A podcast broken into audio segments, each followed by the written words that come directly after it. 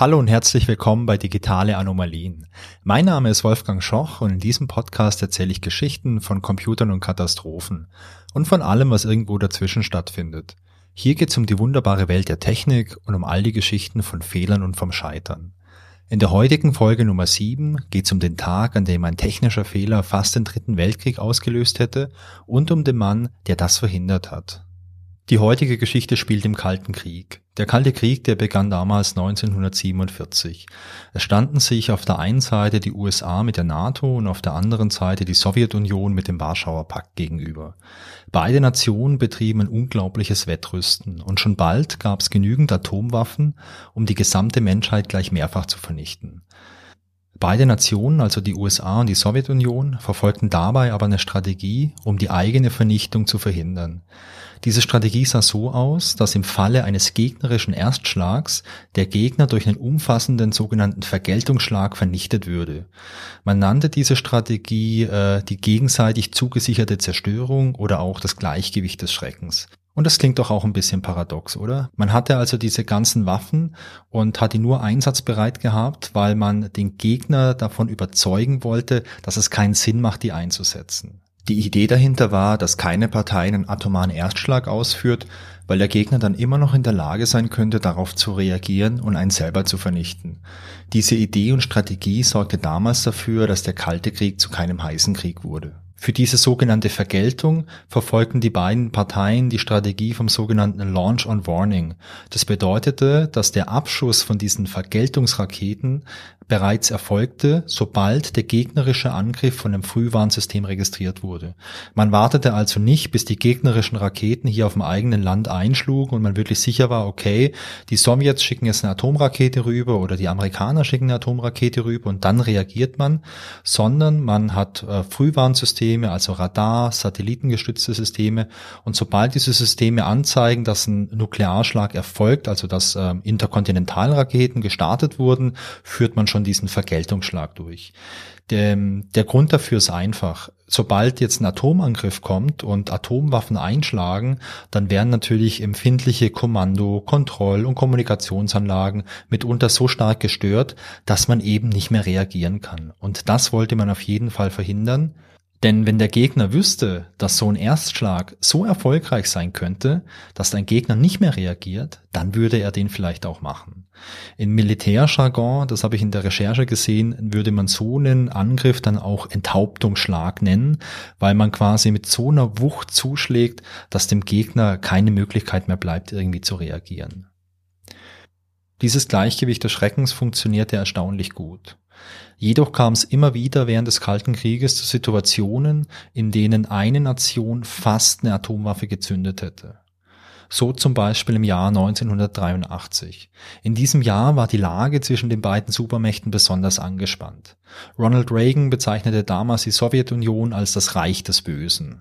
Im gleichen Jahr kündigten die USA auch noch das neue SDI-Programm an. Das kennt man vielleicht als Star Wars-Programm. Das war diese große Raketenabwehr für sowjetische Interkontinentalraketen, unter anderem durch Laser und durch Waffen im All, also durch bewaffnete Satelliten. Das hat die USA damals vor allem extrem viel Geld gekostet. Ähm, dann kam es noch zu einem Abschuss von einem äh, Passagierflugzeug und zwar, das war die Korean Airlines, der Flug 007, der hatte ein Navigationsproblem und drang versehentlich in den sowjetischen Luftraum ein. Die Sowjets versuchten damals das Flugzeug auch äh, über Funk zu erreichen, da gab es aber auch technische Probleme und äh, dann schoss man das Flugzeug einfach ab. An Bord von dem äh, Passagierflugzeug, da waren auch viele amerikanische Passagiere. Das nutzten natürlich die Amerikaner dann wieder für Propaganda und für Anschuldigungen. Und äh, das schaukelte sich alles ein bisschen hoch. Und ähm, beide Supermächte waren extrem angespannt. Und es fehlte einfach nur noch dieser bekannte Tropfen, der das fast zum Überlaufen brachte. Diesen Tropfen gab es dann fast am 26. September 1983. An dem Tag war Stanislav Petrov, der war Oberleutnant bei den sowjetischen Luftverteidigungsstreitkräften, der war an dem Abend der diensthabende Offizier im Serpukhov 15 Bunker. Der Bunker befand sich so circa 50 Kilometer südlich von Moskau. Die Aufgabe von dem Bunker war die Überwachung des Luftraums mit Hilfe von Satelliten und Computeranlagen und äh, diese Satelliten waren quasi für dieses Frühwarnsystem der Sowjets zuständig. Es lief alles nach Plan, bis dann kurz nach Mitternacht plötzlich Chaos ausbrach. Denn ein Computer meldete auf einmal den Start von einer amerikanischen Interkontinentalrakete von so einer Raketenbasis in Montana mit dem Ziel Sowjetunion. Und bei einem feindlichen Raketenstart hatte damals die sowjetische Führung genau 28 Minuten Zeit, um unwiderruflich über einen Gegenschlag zu entscheiden. Stanislav Petrov blieb damals eine Viertelstunde, bis er seinen Vorgesetzten unterrichten musste. Er hatte also 15 Minuten, in denen musste er überprüfen und Sicherheit gewinnen, ob das jetzt ein echter Alarm war, ob das eine reale Rakete war, die auf dem Weg war, oder ob es sich vielleicht nur um einen Fehlalarm handelte. Sein Problem war, dass er damals nicht viele zusätzliche Daten hatte, um diese Meldung vom Computer und von diesem Frühwarnsystem entweder zu bestätigen oder eben zu widerlegen. Man hatte damals noch andere Spionagesatelliten, die quasi ähm, Bilder lieferten von dieser Raketenbasis. Auf denen konnte man nichts wirklich erkennen. Also man, man konnte jetzt nicht definitiv sagen, ja, da gab es einen Start oder nein, da gab es keinen Start. Petrov äh, verließ sich dann aber auf seinen Instinkt und er sagte sich, okay, wenn die USA jetzt wirklich uns angreifen mit Atomwaffen, dann werden sie das sicherlich nicht mit einer einzigen Waffe machen. Das macht einfach keinen Sinn, das ist einfach nicht plausibel. Und daraufhin meldete Petrov seinem Vorgesetzten, dass es sich nur um einen Fehlalarm handelte. Also alles gut. Erstmal tief durchatmen, passiert, okay? Puls geht wieder runter. Puls geht aber nicht so super weit runter, denn kurze Zeit später meldet das Computersystem eine zweite, eine dritte, eine vierte und eine fünfte abgefeuerte Rakete. Und äh, man macht wieder dasselbe. Man schaut sich Satellitenaufnahmen an. Man versucht irgendwie was zu überlegen. Die einzigste Möglichkeit, um diese Raketen jetzt wirklich definitiv zu bestätigen oder zu widerlegen, ist das russische Landradar. Allerdings hat dieses Radar nur eine begrenzte Reichweite und die Raketen brauchen theoretisch von Montana 17 Minuten, bis sie so nah dran sind, um dann wirklich auch definitiv bestätigt zu werden oder halt auch nicht bestätigt zu werden. Und wenn man jetzt natürlich nur 28 Minuten hat, um die Entscheidung zu treffen, ob man einen Gegenschlag durchführt oder nicht, und die Rakete aber schon 17 Minuten braucht, bis sie in Radarreichweite ist und man definitiv weiß, ja, es ist eine Atomwaffe, ja oder nein, dann ist das ganz schön spät. Aber Petrov bleibt bei seiner Hypothese und er sagt, okay, auch fünf Raketen sind natürlich total wenig, um jetzt einen Atomkrieg gegen die Sowjetunion anzufangen. Das macht doch gar nichts. Und Petrov hat recht, denn man wartet natürlich und der Schweiß läuft wahrscheinlich die Stirn runter. Und die ganzen Experten, die schauen auf ihr Radar und es passiert nichts und man rechnet und man weiß, okay, jetzt ist gleich so der Zeitpunkt erreicht, wo man die Raketen finden müsste auf dem Radar und da kommt nichts auf dem Radar. Und man atmet durch und äh, ist sich sicher, okay, man hat die richtige Entscheidung getroffen. Es war zweimal einfach ein Fehlalarm. Denn es war nicht plausibel. Und Petrov sagte später mal in einem Interview, ähm, ja, hey, wenn Leute einen Krieg anfangen, dann machen sie das nicht mit fünf Raketen. Man kann relativ wenig Schaden anrichten mit fünf Raketen. Und er hatte recht. Und die Entscheidung, die er getroffen hat, so stellte sich zumindest das später mal raus, das war die korrekte. Die spannende Frage, die bleibt, warum kam denn hier überhaupt eine fehlerhafte Meldung? Und um die Frage zu beantworten, lohnt es sich, glaube ich, mal kurz anzuschauen, wie dieses Frühwarnsystem der Sowjetunion funktioniert hat. Die Sowjets, die nutzten damals ein neues System an Satelliten. Das waren die sogenannten Oku-Satelliten. Oku ist russisch und bedeutet Auge. Jeder von diesen Satelliten, der war zylindrisch, ungefähr zwei Meter lang, Meter 70 im Durchmesser, die wogen so 2400 Kilo. Und die Satelliten, die waren ausgestattet mit Sensoren und Teleskopen für den Infrarotbereich und für den sichtbaren Bereich, um da eben Beobachtungen durchzuführen. Die Satelliten, die wurden in den sogenannten Mjolna-Orbit geschossen. Mjolna, das ist auch russisch und bedeutet Blitz. So ein Mjolna-Orbit, der ist hochelliptisch. Okay, was bedeutet das? Ähm, oftmals, wenn man über Satelliten nachdenkt, hat man so diese Vorstellung, die bewegen sich halt in so einer Umlaufbahn, also in so einem Orbit um den Planeten, also in dem Fall um die Erde. Und die haben dann immer so ungefähr den gleichen Abstand zur Erde und haben einfach so eine Kreisbahn. Das ist oft so, aber das muss nicht so sein. Ein sogenannter Mjolnir-Orbit, also so ein hochelliptischer Orbit, das ist halt eine Ellipse. Und diese Ellipse, die hat halt die Abmessung von 600 mal 400 Kilometern. Und jetzt muss man sich das so vorstellen, man hat diese Ellipse und die Erde, die ist jetzt nicht mitten in dieser Ellipse, sondern die ist in der einen Ecke einfach. Das bedeutet, so gedacht, wenn der Satellit in dieser elliptischen Umlaufbahn um die Erde reist, dann ist er einmal am, am einen Ecke der Ellipse sehr nah an der Erde, da hat er ungefähr einen Abstand von 600 Kilometern und am anderen Ende, da ist er fast maximal weit entfernt. Und bei den 40.000 äh, Kilometern Ausdehnung, die der Orbit hatte, waren das dann so 39.000 und ein paar Kilometer Entfernung, die er hatte. Das Spannende an diesem speziellen Orbit ist, der Satellit, der bewegt sich jetzt nicht überall mit der gleichen Geschwindigkeit, denn durch die Auswirkung von der Schwerkraft der Erde verändert sich auch die Geschwindigkeit. In der Realität bedeutet das, wenn dieser Satellit nah an der Erde ist, dann bewegt er sich ziemlich schnell.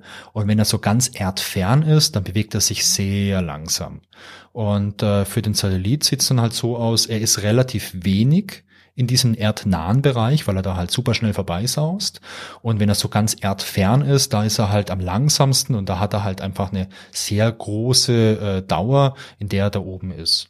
Und wenn man diesen Orbit jetzt so ausrichtet, dass dieser erdferne Bereich über dem Zielgebiet ist, also in dem Fall über Europa oder über den USA, dann hat man auch eine relativ lange Zeit, in der man da irgendwas beobachten kann.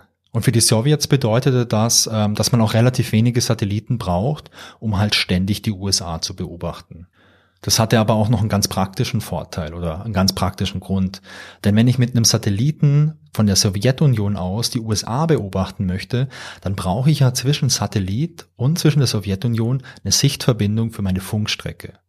Jetzt, wenn man sich mal die Karte anschaut oder einen Globus, dann wird man merken, okay, wenn der Satellit relativ dicht an der Erde ist, dann ist da immer so ein Stückchen Erde dazwischen, zwischen Sowjetunion und Satellit. Äh, dadurch kann halt keine wirklich hochperformante Funkverbindung äh, etabliert werden. Dieses Problem hatten jetzt die Amerikaner beispielsweise nicht, denn die Amerikaner, die haben halt einfach in Europa bei ihren Alliierten so ein paar Relaisstationen aufgebaut und dadurch konnten die ganz gut auch äh, mit Satelliten kommunizieren, die sich irgendwo über der Sowjetunion befanden.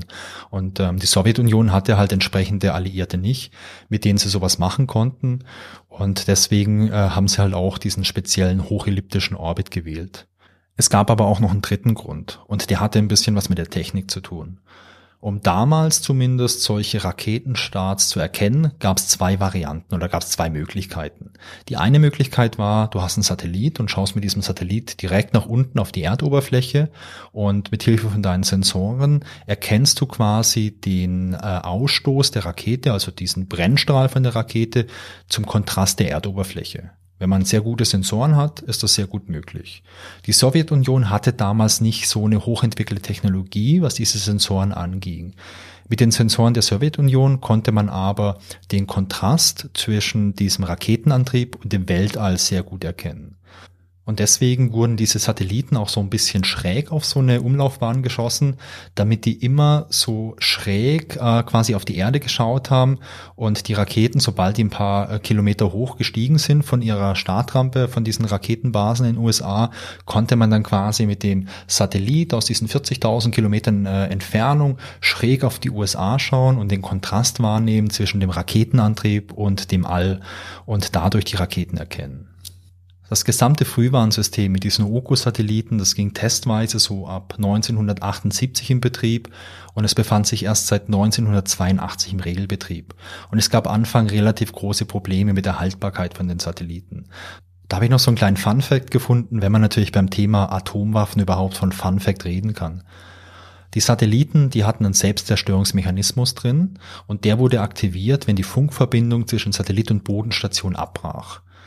Es gab wohl bei den Sowjets damals so massive Probleme mit dieser ganzen Funkverbindung, dass bis 1983 von 31 hochgeschossenen Satelliten elf Stück durch diese Selbstzerstörung zerstört wurden, weil es irgendwelche Probleme mit der Funkverbindung gab.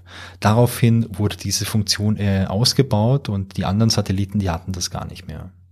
Gut, äh, nach dem kleinen Exkurs in die sowjetischen Frühwarnsysteme der 1980er Jahre können wir wieder zurückkommen zu dieser schicksalhaften Nacht am 26. September 1983. Denn da passierte Folgendes. Die Sonne, der Satellit und die amerikanischen Raketenfelder standen zu dem Zeitpunkt in einer so speziellen Konstellation, dass das Sonnenlicht von den hochliegenden Wolken maximal reflektiert wurde. Und der Satellit, der ja, wie gesagt, in 40.000 Kilometern circa Entfernung im All stand und so schräg auf die Erde schaute, auf diese Raketenbasis in Montana, der interpretierte halt einfach dieses grelle Sonnenlicht, das in zur hohen Höhe von diesen Wolken reflektiert wurde, als Rakete, beziehungsweise als Schubstrahl von so einer Rakete und ähm, meldete das dann einfach als Raketenstart. Als man das Ganze im Nachgang untersuchte, wurde auch klar, dass dieses Phänomen extrem selten war und man deswegen nicht damit gerechnet hatte. Für Stanislav Petrov muss das ein unglaublicher Tag gewesen sein. Denn natürlich als Angehöriger vom Militär war er super gut ausgebildet. Und um diese Verantwortung für diesen Bunker zu bekommen, da muss er ja noch viel besser ausgebildet worden sein und wirklich vorbereitet gewesen sein auf alle möglichen Situationen. Aber egal wie gut man auf so eine Situation vorbereitet ist, der Situation ins Auge zu schauen, ist natürlich nochmal was komplett anderes. Und dann noch diesen krassen Faktor mit dem Zeitdruck zu haben, denn wenn ich alle Zeit der Welt habe, klar, ich kann mir noch Daten besorgen, ich kann mir das bestätigen lassen, alles easy. Aber wenn ich weiß, ich muss in 15 Minuten darüber entscheiden, ob ich empfehle, dass wir einen Nuklearschlag durchführen, also ich kann mir nicht vorstellen, wie sich sowas anfühlen kann. Natürlich hat äh, Petrov damals nicht entschieden, ob es den Gegenschlag gibt, ja oder nein. Das konnte er gar nicht direkt entscheiden, denn in der Sowjetunion gab es zu dem Zeitpunkt eine Befehlskette. Aber es ist zweifelhaft, ob jemand in der Befehlskette seine Einschätzung ignoriert oder überstimmt hätte. Ich habe ein Interview gesehen, da sagte er sinngemäß, es ist immer einfacher zu bestätigen als anzuzweifeln. Und ähm, ja, da ist natürlich was dran. Außerdem ist zu bedenken, dass natürlich das sowjetische Oberkommando und die Staatsführung durch die noch viel knappere Zeit auch extrem unter Druck gestanden wären. Und Menschen können keine guten Entscheidungen treffen, wenn sie unter Druck stehen. Von daher hat Stanislav Petrov mit seiner Entscheidung definitiv den nuklearen Gegenschlag verhindert, indem er nämlich die Befehlskette unterbrochen hat. Petrov wurde im Nachgang für seinen Einsatz nicht belohnt oder befördert, aber auch nicht bestraft. Im Jahr nach den Ereignissen schied er aus persönlichen Gründen beim Militär aus und er verstarb am 19. Mai 2017 in der Nähe von Moskau. Zu Lebzeiten hat er verschiedene Ehrungen bekommen, beispielsweise den World Citizen Award, der ihm im UN-Gebäude in New York verliehen wurde. Darüber hinaus bekam er auch den Deutschen Medienpreis, den Dresden-Preis und ein Denkmal in Oberhausen mit einer Inschrift. Dort steht, wäre er den Computermeldungen gefolgt, wäre der sofortige atomare Gegenschlag erfolgt und damit der Tod von Millionen Menschen in den USA, in Europa und Russland die Folge gewesen. Es gibt einen tollen Dokumentarfilm über Stanislav Petrov. Der wurde von einem dänischen Filmemacher über einen Zeitraum von, ich glaube, zehn Jahren begleitet. Und äh, der Film, der heißt Der Mann, der die Welt rettete. Und aktuell kann man sich den auch in der Mediathek von Arte anschauen. Und ich habe mir den in der Vorbereitung auch angeschaut. Und ich fand ihn sehr beeindruckend. Der besteht zum Teil aus gefilmten Szenen von Petrov. Man sieht hier auch ähm, diese Verleihung im UN-Gebäude in New York und äh, teilweise besteht er auch aus nachgefilmten und nachgestellten Szenen, die zeigen sollen, wie diese Ereignisse damals in diesem Bunker abliefen. Jetzt könnte man natürlich glauben, okay, da ist mal einmal was passiert bei den Sowjets, ähm, da haben wir Glück gehabt, aber ansonsten Atomwaffen, da kümmert man sich ja immer total gut drum wahrscheinlich und keiner möchte, dass da irgendwie was passiert. Deswegen achtet man auf alles und alle Systeme, die sind irgendwie so doppelt und dreifach redundant ausgelegt und okay, einmal ist keinmal, aber sonst ist da noch nie was passiert. Ich habe ein paar Beispiele rausgesucht für Zwischenfälle mit Atomwaffen, bei denen irgendwie Computer involviert waren. Das erste Beispiel, das stammt vom 5. Oktober 1960. Damals meldeten Radargeräte auf Grönland einen groß angelegten sowjetischen Raketenstart. Und äh, man rief direkt die größte Alarmstufe in den USA aus und begann mit diversen Vorbereitungen. Und äh, dann merkte man, dass der sowjetische Führer zu der damaligen Zeit, das war Nikita Khrushchev, der war zu Gast in New York City, denn damals war eine Delegation der Sowjetunion bei den Vereinten Nationen auf Besuch. Und als einem das klar wurde, dann äh, überlegte man so, okay, ähm, die Sowjets, die schicken ihren Führer rüber in die USA auf Besuch. Ähm, ist das ein guter, ist das eine gute Gelegenheit, um gleichzeitig einen Atomkrieg zu beginnen? Ja, man, man dachte dann, okay, passt nicht. Und äh, das stellte sich als richtig heraus, das wurde auch dann bestätigt, es sind doch keine Raketen, denn was diese Radaranlage auf Grönland damals entdeckt hatte, das war einfach der Mondaufgang über Norwegen und der wurde einfach falsch interpretiert von dem System. Ein zweites Beispiel stammt auch aus den USA. Am 9. November 1979 gab es einen Großalarm, und zwar bei NORAD, beim Gefechtsstand des strategischen Luftkommandos, bei der nationalen militärischen Kommandozentrale im Pentagon, bei der alternativen nationalen Kommandozentrale, also quasi überall höchste Alarmstufe. Es wurde der nationale Sicherheitsberater benachrichtigt und ihm wurde gesagt, dass die Sowjetunion 250 ballistische Raketen mit einer Flugbahn für die USA abgeschossen hätten. Und man erklärte dem Sicherheitsberater auch, dass äh, der Präsident innerhalb von drei bis sieben Minuten eine Entscheidung wegen einem Vergeltungsschlag treffen müsste. Die Computer von NORAD bezifferten die Anzahl der ankommenden Raketen dann sogar auf 2200. Und dann ging es ganz schnell. Die Atombomber wurden klargemacht, man bereitet sich wirklich auf den Gegenschlag vor und so circa sechs bis sieben Minuten nach der ersten Meldung konnten die Satelliten- und Radarsysteme plötzlich bestätigen, dass der Angriff ein Fehlalarm war. Die Untersuchung im Nachgang ergab, dass das Ganze ein Trainingsszenario war, das versehentlich in den echten Computer von den Amerikanern eingespeist wurde. Und äh, das ist einfach krass, oder? Also ich kenne sowas aus der IT-Geschichte hier, dass man mal irgendwelche Testdaten zum Produktivsystem reinspielt und dann irgendwie was nicht richtig funktioniert. Aber Testdaten von einem Atomangriff in das Produktivsystem meiner Verteidigung einzuspielen, das ist echt schon grob fahrlässig. Okay, einen habe ich noch. Am 3. Juni 1980, da wird wieder mal ein Angriff von sowjetischen Raketen gemeldet. Die Systeme, die zeigen erst 200, dann 2000, dann wieder null Raketen an und die Zahlen, die ändern sich laufend. Trotzdem macht man erstmal die amerikanischen Atomwaffen scharf, die Bombercrews machen sich bereit, um in ihre Bomber einzusteigen und die Raketen können wieder nicht per Radar oder Satellit bestätigt werden. Im Nachgang zeigt sich ein Chip im Kommunikationssystem von NORAD, der war einfach kaputt und hat wegen dem Defekt laufend irgendwelche Zufallszahlen ausgespuckt, die dann irgendwie im System dazu geführt haben, dass vermeintliche Raketen gemeldet wurden, die gar nicht existierten. Übrigens, dieser eine Chip, ich meine, der hat ein paar Cent gekostet und äh, das wirklich Tragische daran ist ja, dass es dieser eine Chip war, dass es kein zweites und drittes System gab, das irgendwie ähm, ja so einen Ausfall irgendwie kompensieren konnten. Eine kleine Geschichte zum Abschluss habe ich noch. Die hat ein bisschen weniger mit Computern zu tun, aber es ist die einzigste Geschichte, in der so ein Atomkoffer mal eingesetzt wurde und wirklich fast auf den roten Knopf gedrückt wurde. Am 25. Januar 1995 startete ein Team von norwegischen und amerikanischen Wissenschaftlern eine vierstufige Forschungsrakete namens Black Brand 12. Die Rakete, die wurde von der Insel vor der norwegischen Küste gestartet. Bei ihrem Start flog diese Rakete in so einen Luftkorridor, in dem zufällig auch US Minuteman 3 Atomraketen aus Raketensilos in North Dakota Richtung Moskau fliegen würden. Natürlich wurde der Raketenstart im Vorfeld bekannt gegeben, natürlich auch an Russland, denn man möchte ja irgendwelche Probleme und Missinterpretationen verhindern.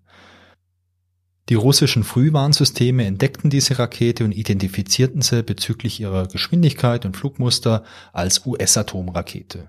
Leider war das Personal von dieser Frühwarnstation nicht informiert worden, dass es eben diese Forschungsrakete gab. Und deswegen taten die einfach Dienst nach Plan. Sie lösten also höchsten Alarm aus. Die Nuklearstreitkräfte Russlands wurden mobilisiert, da man fürchtete, dass ein Atomangriff kurz bevorsteht.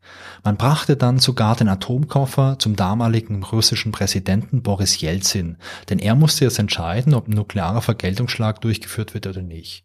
Man informierte die russischen U-Boot-Kommandanten und sagte ihnen, ihnen, dass die in Kampfbereitschaft gehen sollten, um schon mal bereit zu sein für die nukleare Vergeltung. Nach einer Weile konnten dann die russischen Beobachter erkennen, dass die Rakete sich wieder vom russischen Luftraum entfernte und damit keine Bedrohung mehr darstellte. Die Rakete, die fiel dann so 24 Minuten nach dem Start, wie geplant, irgendwo bei Spitzbergen zur Erde, denn ja, da war der Einsatz einfach vorbei. Dieser norwegische Raketenzwischenfall war der erste und der einzigste Vorfall, bei dem die Nuklearmacht diesen Atomkoffer aktivierte und quasi für den Angriff vorbereitet war. Zum Ende hin bleibt die Frage, was man aus der Geschichte lernen kann. Zum einen vielleicht, dass Computerfehler überall auftreten können. Völlig egal, ob man jetzt einen Online-Shop hat oder halt auch ein Frühwarnsystem für Atomwaffen. Selbstverständlich sind die Konsequenzen total unterschiedlich. Die Frage ist, wie viel Verantwortung möchte man im Computer übertragen? Petrov entschied sich damals für den Fehlalarm, weil ihm die fünf Raketen nicht plausibel erschienen sind. Können wir Systeme bauen, die alle Plausibilitäten erkennen? Und ist es überhaupt nötig, dass ein System immer alle Plausibilitäten erkennt? Wie viel Verantwortung möchte man abgeben und was ist für eine Gesellschaft überhaupt in Ordnung? Atomwaffen, die auf Basis von Computerdaten automatisch eingesetzt werden? Ja, eher nicht. Aber wie sieht's beispielsweise mit bewaffneten Drohnen oder Robotern aus, die im Einsatz selbstständig entscheiden, was für Ziele angegriffen werden? Ich finde das total gruselig, aber genau sowas wird ja immer wieder diskutiert und höchstwahrscheinlich wird sowas irgendwann mal kommen von irgendeiner der großen Nationen. Was ist mit äh, selbstfahrenden Autos? ist es okay für die Gesellschaft und für mich als Person, dass es Autos gibt, die alleine entscheiden, wie sie im Straßenverkehr agieren und vielleicht nicht irgendwie diese Plausibilitäten erkennen, die, die ein Mensch in sich hat und die man vielleicht nicht irgendwo lernen kann mit dem Führerschein, sondern die sich irgendwie aus unserem Verhalten ableiten? Ich weiß es ehrlich gesagt nicht. Ich finde beide Argumente immer sehr gut bei dem Thema. Also technisch finde ich das total geil ähm, so gesellschaftlich oder ethisch bin ich total hin und her gerissen, weil manche Leute sagen, hey, selbstfahrende Autos, die würden uns weiterbringen, weniger Verkehrstote. Andere Leute kommen mit diesen ganzen ethischen Dilemmas, also ein Fahrzeug muss entscheiden, dass es nach links oder nach rechts fährt und es wäre überall ein Personenschaden vielleicht involviert, finde ich total schwierig. Ich finde es aber auch total gut, dass da sehr viel darüber diskutiert wird, denn ich glaube, eine Gesellschaft muss über solche Themen diskutieren, um die wirklich voranzubringen. Aber wie sieht's mit Bereichen aus, die mit dem Alltag von den meisten Leuten mehr zu tun haben, wie Atomwaffen, bewaffnete Drohnen oder vielleicht auch selbstfahrende Autos? Also so Dinge wie äh, kuratierte Musik und Filme oder Vorschläge von so großen Shopping-Seiten oder Social Media, wo einem ja auch oftmals kuratierte Newsfeeds angezeigt werden. Ist das gut oder ist das schlecht? Weil man gibt ja in gewisser Hinsicht ja auch eine äh, Kontrolle ab und man lässt ja auch für sich entscheiden und man lässt sich ja Musik vorschlagen, die ein, zu einem gut passt und man lässt sich Filme vorschlagen oder man lässt sich Produkte vorschlagen. Und vielleicht kennt man das, wenn man einmal bei YouTube äh, auf irgendwelchen Abwegen war, irgendwelche Videos gesucht hat, da werden einem ganz viele solche Videos angezeigt. Also ich habe mal eine Campingtour geplant und ich habe da vor zwei Jahren viel recherchiert und wir werden immer noch unglaublich viele Outdoor-Videos angezeigt. Und ein Freund von mir, dessen Tochter hat früher immer gern mal bei Spotify so, so Kinderhörspiele gehört und ähm, ihm wurden halt nur noch Kinderhörspiele angezeigt und sonst gar nichts mehr. Also ist das gut oder ist es schlecht? Ähm, ich finde, man kann es nicht als gut oder schlecht bezeichnen, weil es kommt immer drauf an. Ich persönlich finde es sehr wichtig, dass man sich klar macht, was da passiert, wenn man solche Dienste nutzt. Denn wenn ich jetzt, ähm, ja, Beispiel Nachrichten. Ich nutze irgendeinen Service äh, über Social Media oder irgendwas anderes und konsumiere da viele Nachrichten. Und das Ganze ist so ein bisschen personalisiert, sprich es werden mir Nachrichten angezeigt, die womöglich gut zu mir passen.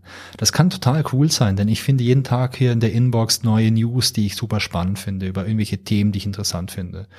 Vielleicht passiert es aber auch, dass ich dann nur noch Nachrichten bekomme, die mich in meiner Meinung bestärken und äh, vielleicht es nicht mehr alle Facetten von irgendwelchen Themen abdecken, weil womöglich ist das ja gut für mich, weil vielleicht merkt so ein System, okay, eine Nachricht, die jetzt irgendwie eine Sache bestätigt, die lese ich mir komplett durch, kann man ja alles tracken und eine Nachricht, wo das eher so versucht zu widerlegen oder andere Argumente vorbringt, ja, die klicke ich vielleicht so weg oder lese die nur mal so quer, so 20 Sekunden. Das System merkt, oh, die Art von Nachricht, die gefällt mir nicht. Ich bekomme nur noch Dinge, die mir irgendwie gefallen. Und da ist natürlich eine Gefahr drin, dass ich dann irgendwie so ein ganz verschobenes äh, Weltbild bekomme oder einen verschobenen Blick einfach auf eine Sache. Deswegen wenn es darum geht, dass man personalisierte Dinge gibt, dass Computer einem äh, Entscheidungen abnehmen und so weiter. Ich finde es cool, aber ich finde es cool, wenn man sich klar macht, wie es funktioniert. Und dafür muss man kein Profi irgendwie für künstliche Intelligenz sein und so ganz tief ins Kaninchenloch runtergehen und die mathematischen Grundlagen äh, verstehen. Okay, wenn man Bock drauf hat, kann man das natürlich machen. Aber man muss es nicht. Ich glaube, allein der Gedanke, hey, hier passiert was und ähm, die Entscheidung, die wirkt vielleicht gut, die Empfehlung wirkt vielleicht total gut für mich, aber Ähm, es ist womöglich nicht das Optimum, es ist womöglich nicht das perfekte Ding für mich und es gibt noch mehr. Den Gedanken finde ich schon total wertvoll und ich finde, der Gedanke, der macht auch außer ein bisschen, bisschen wachsam und auch neugierig für die ganzen Dinge, die es da gibt und auch für die ganzen Dinge, die man vielleicht aktuell nicht sieht, weil die halt irgendwo rausgefiltert werden.